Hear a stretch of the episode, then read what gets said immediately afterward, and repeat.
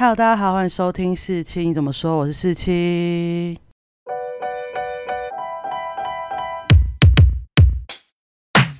今天呢，要讲的是我终于终于去看的《梦想之地》。大家知道，Instead 的影社长他得到奥斯卡最佳女配角那部片。其实说真的，要不是因为尹汝贞，不然我根本真的不会想去看这部片，因为它是讲一个韩裔。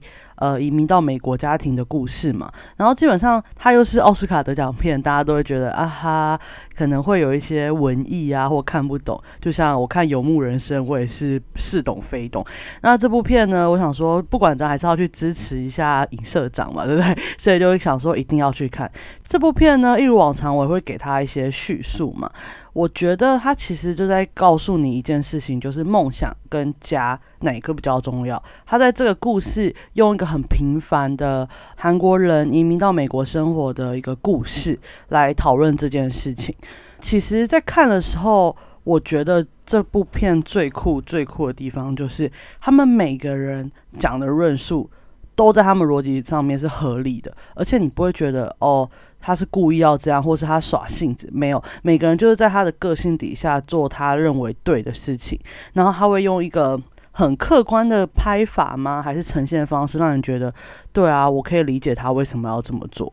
然后不管是它里面主要故事就是雅各爸爸跟他的老婆莫妮卡，然后他们两个小孩，一个姐姐，一个一个弟弟，叫做 David。但主要的角色除了爸爸妈妈，还有那个弟弟 David 之外，还有从韩国被接过来的莫妮卡的妈妈，也就是尹汝贞演的那个角色。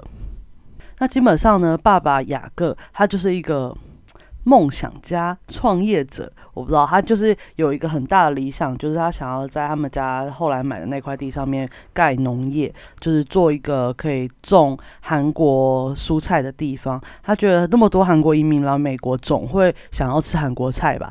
那韩美国的菜可能没办法做出他们想要的韩国味道，那我就是种韩国的菜，总会有人想要买吧？那。对于妈妈来讲，她觉得我们好不容易赚了一笔钱，可以过比较好的生活，那为什么不让自己过得比较好的生活，而是要再把这笔钱拿去投资呢？而且爸爸的投资其实就是有点入不敷出，然后后来也举债了，也花完了这样，那。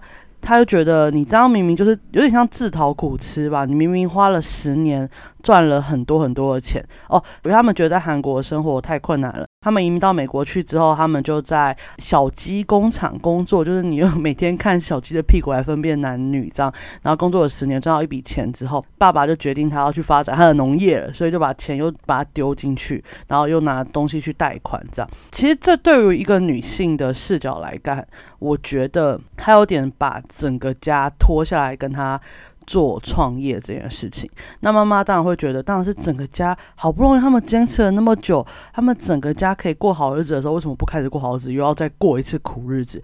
所以这两个人在他们自己的立场上说出自己想说的话，然后吵架。但是这部片他想讲的就是，他们就算吵架了，但他们还是会顾好。他们的家庭，他们不会一吵架就好离婚、离婚、分手，然后小孩就开始分一分这样，不是正常的家庭。大家爸爸妈妈对于一件不同的事情，就是吵吵吵吵，然后各自解决己见，最后看最后照怎么样方向走，而不会就是随时随地就像电视剧演，然后电影就分手啊。然后他们后来为了解决这件事，他们最后从了爸爸的梦想，爸爸也为了体贴他老婆，所以就把他的岳母接来美国。因为米进来美国之后呢，因为他是个韩国人嘛，道道地地的韩国人，根本没有在美国生活过，所以他跟那些他的孙子也有一些摩擦。然后在这些摩擦之后，他们又出现一些很大的问题啊！最后告诉大家这部片他们最终想传递的东西。那最终要传递的东西，你要看完，你可能我不知道大家感不感受到，我自己没有很认同他最后想传递的那个东西。可是我还是觉得这部片非常好看，毕竟他在中间前面讲梦想跟家的时候。他把每个角色都塑造的很正确。我的意思说，就是基本上他们都在做自己觉得对这个家庭好的事情，可是就是可能会伤害到别的利益，或伤害到他们家的钱，或伤害到最重要的他们家的感情状况。就是原本很和热的家庭变得很容易吵架。那这样的情况下，有时候我就会觉得，其实这比较符合现实生活吧。现实生活中，很多时候根本没有所谓的坏人。这部片也没有，会所有的冲突或一些没办法理解的事情，就是每个人都在做他认为最好的事情，那互相抵触，所以就会造成冲突，所以你没办法去苛责任何一个人发生的这件事情。那在这个情况下，呃，我觉得导演是有想要把用家庭啊，或是一家人在一起最好的，就可以解决这些冲突这样的方式来包装这件事，但我自己没有很认同这个观点了。那这就是我对这部片的评语。那接下来呢，我就会开始剧透了，所以大家记得看完再来听后面哦。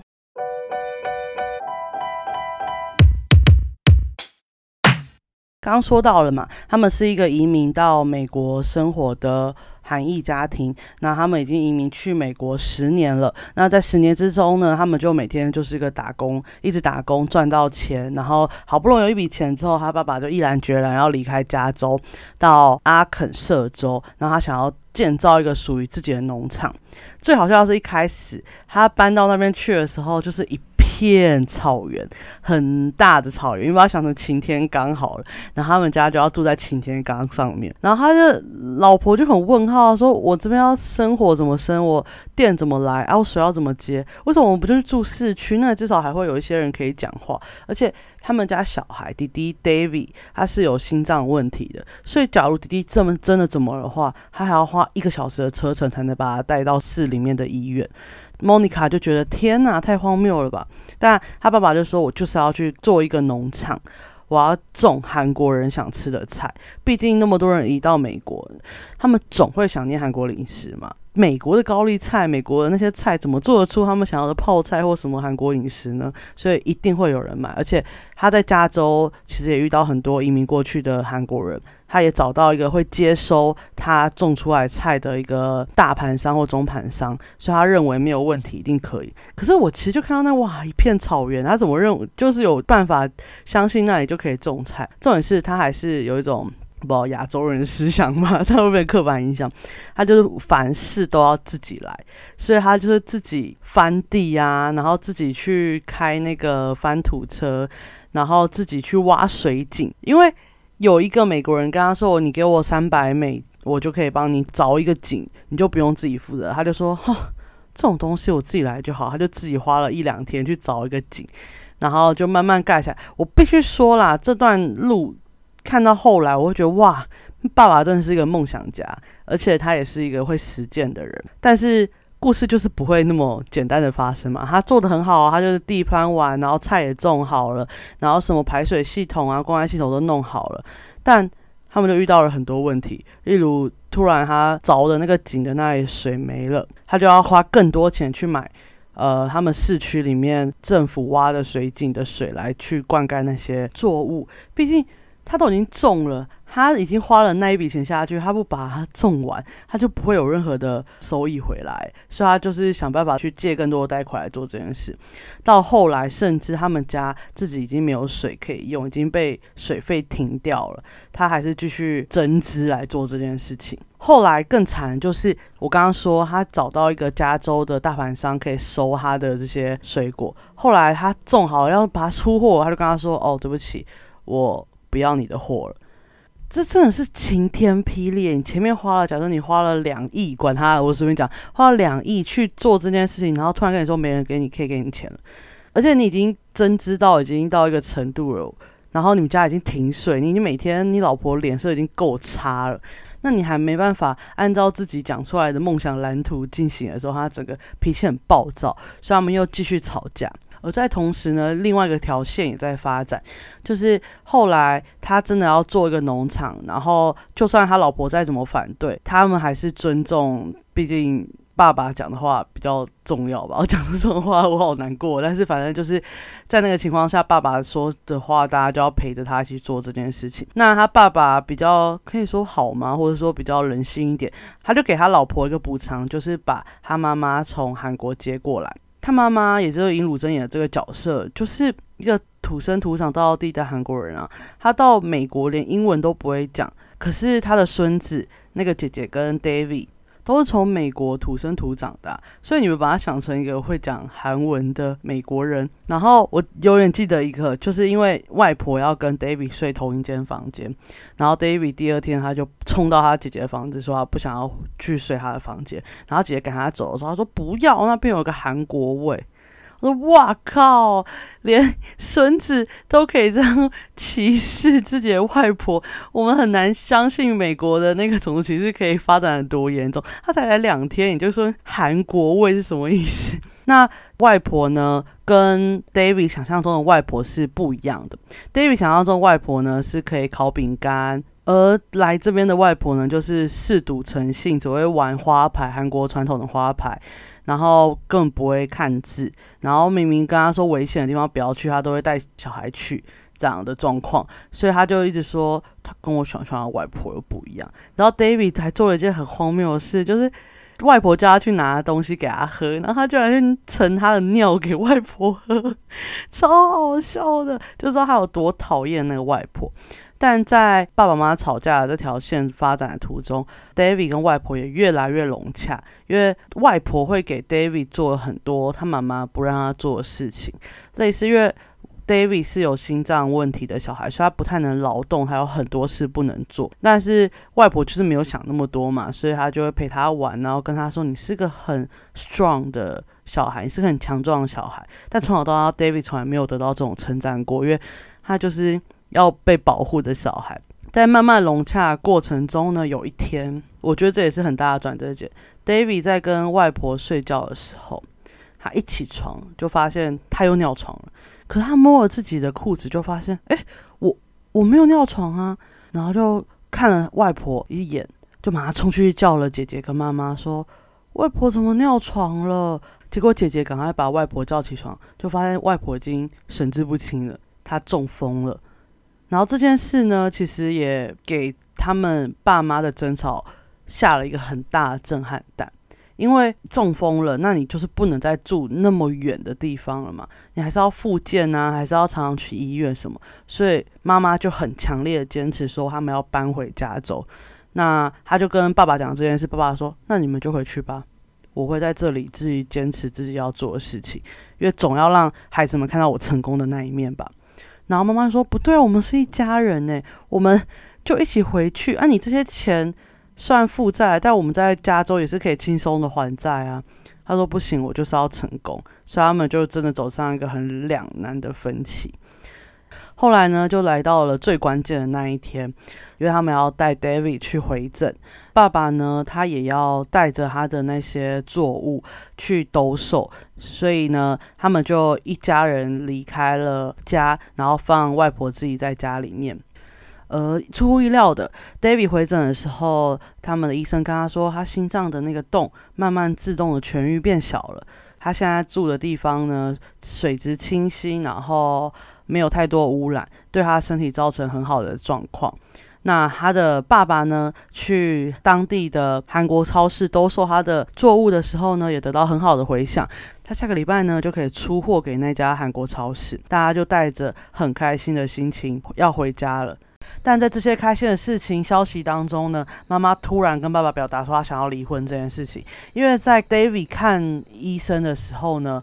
爸爸想的不是去关心 David 的心脏状况，而是去顾他的那些作物，然后已经成为压垮骆驼的一个稻草。妈妈真的受不了爸爸再把他的农业、他的梦想放的比家人更前面了，所以他决定要提出离婚。那他们已经谈好了，好，那就是和平的分手。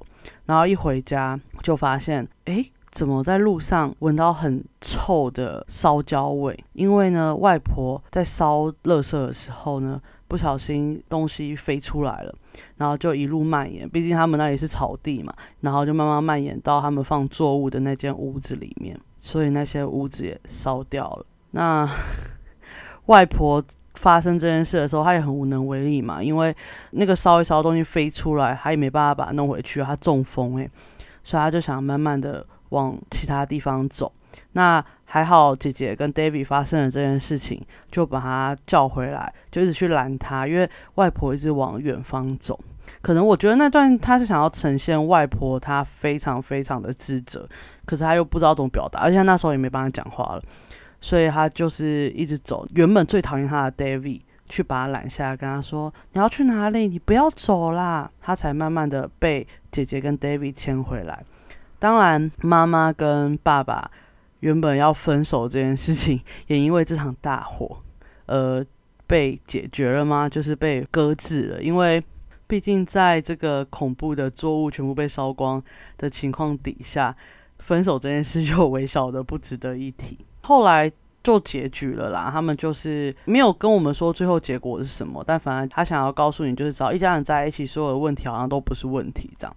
但最后这个结局，我自己觉得我没有很喜欢啦，因为他前面演的很现实，就是哇，他一个人要做这件事情的时候得到多大的阻碍。然后有多少人看不起他？就像 David 去他的朋友家吃饭的时候呢，他朋友的爸爸就跟他说：“那块地上一个买的人我认识。”他就疯了，就是 那个爸爸直接呛 David，然后跟他说：“要好好对你爸爸哦。”就是一种好像他也会疯掉的感觉。然后他演的很现实，一些阻碍啊，或是原本要收他的货的人不收啊，水电交不出来，他们家还要去溪边取水这样。可是最后他就是强行把他引导到哦，只要一家人在一起，好像什么事都不是太大的问题。可对我来说，钱就是还在那边，他负债还在那边，那我不是什么问题。一家人在一起，钱就不用付了嘛？我自己就是没办法接受这件事情了。然后还有它这个韩文的片名呢，其实叫水芹，也就是米拉里。还有在片中呢特别解释，水芹是一个可以在各个地方都可以生长的作物，不管是有钱人或是贫困的人都可以吃到这个东西。然后最后结局就是爸爸带着 David 去看他们在那里种的水芹。那我觉得他可能有某个含义，但我到现在都没有 get 到那个含义。可能就是他们也想落地生根，我不知道。结果我同学跟我看完出来后，他就说：“你知道他在那边播种水情的时候，我脑袋出现什么吗？”我想说会有什么，反正就是一种象征展生，不是吗？他说不是。你想想看，他就是把外来种种到美国啊！我脑袋出现的是福寿螺，哎，我超想阻止他去播那个种的，不能把外来种这样种吧，会造成生态浩劫。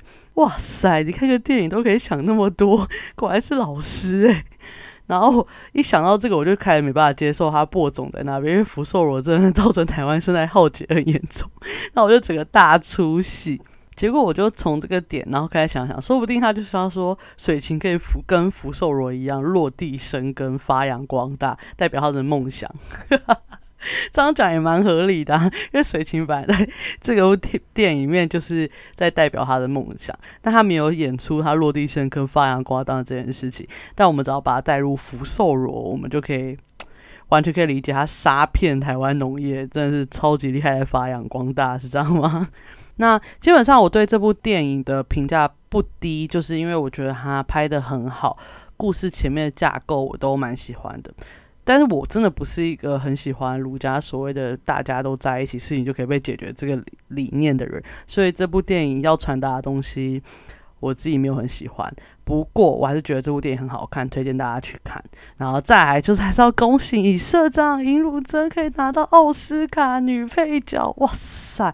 那时候看《In Stay》第一集，李瑞珍就说：“你就这样拿骗了那么多女配角，讲奥斯卡应该也是你的吧？”他就说：“没有没有。”结果真的是他的，我真的是从小到大没有想过，原来亚洲人也可以在奥斯卡拿最佳女配角。去年他是让呃《寄生上游》拿到奥斯卡的所有大奖嘛，你就觉得哇，应该是亚洲人的巅峰，我真的超悲观的。就没想到连这种个人的演技奖，他们都愿意颁给亚洲人，我真的觉得为亚洲人感到骄傲。希望哪天台湾也有人可以做到这件事情。好，这就是我对《梦想之地》这部电影的解说跟分享。那希望你们喜欢，我们下集见，拜拜。